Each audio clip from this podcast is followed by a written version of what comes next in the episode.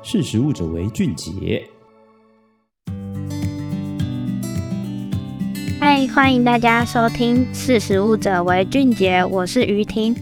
今天呢，要来和大家分享宠物食品相关的主题。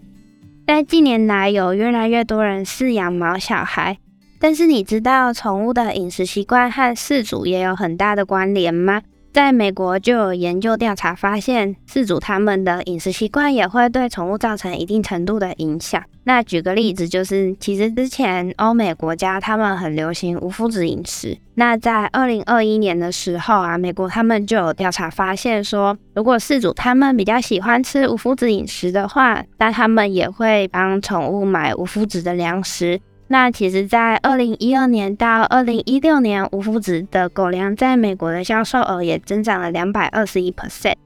那其实，在二零一五年的时候，美国也有三十 percent 的市场份额是由无麸质的宠物食品构成的。所以从这个例子就可以发现说，其实宠物食品的市场里呀，饲主的饮食习惯是有很大的影响的。那在近期呢，也在纯素的饮食中看到了这种趋势。那为什么近几年宠物素食也会跟着兴起呢？其实是因为人们一开始想要节能减碳呐、那也因为畜牧业大量排放了温室气体，所以呢就开始尝试了制作传统肉类的替代品，像是植物肉啊。那现在呢，宠物饲主也希望毛小孩可以吃得更环保。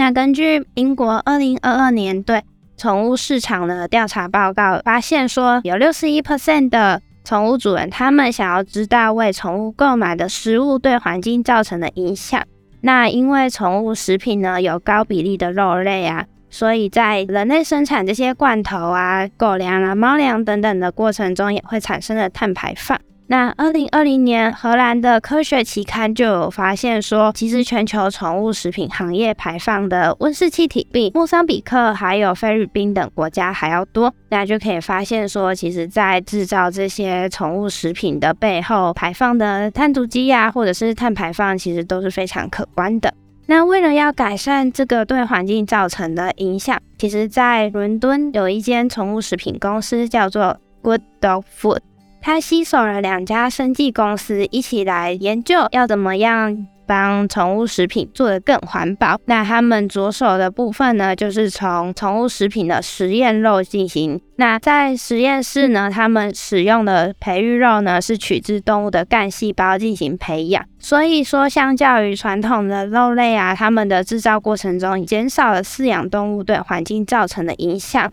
那 Good Dog Food 他们的执行长呢，也表示说，其实实验室培育的肉明显的减少了土地、水、电力的使用，还有农业相关污染，而且也减少了森林砍伐以及保存生物的多样性。那宠物食品呢，他们虽然说有了这样的一个实验肉的新选择，但是对于纯素者来说呢，它不是一个可以完全接受的产品，因为它的主要来源呢，还是取自于动物的细胞。那宠物食品业呢，为了解决这个问题，所以近年来也积极的寻求其他的解方。那除了环境保护之外啊，面对粮食资源供应的限缩，蛋白质的来源是否可以来自于藻类、水生植物浮萍或者是黑水蛭呢？那这些也是他们继续不断的想要创新，还有因应世代的新技术。那么今天的识食物者为俊杰就到这边，我们下次见，拜拜。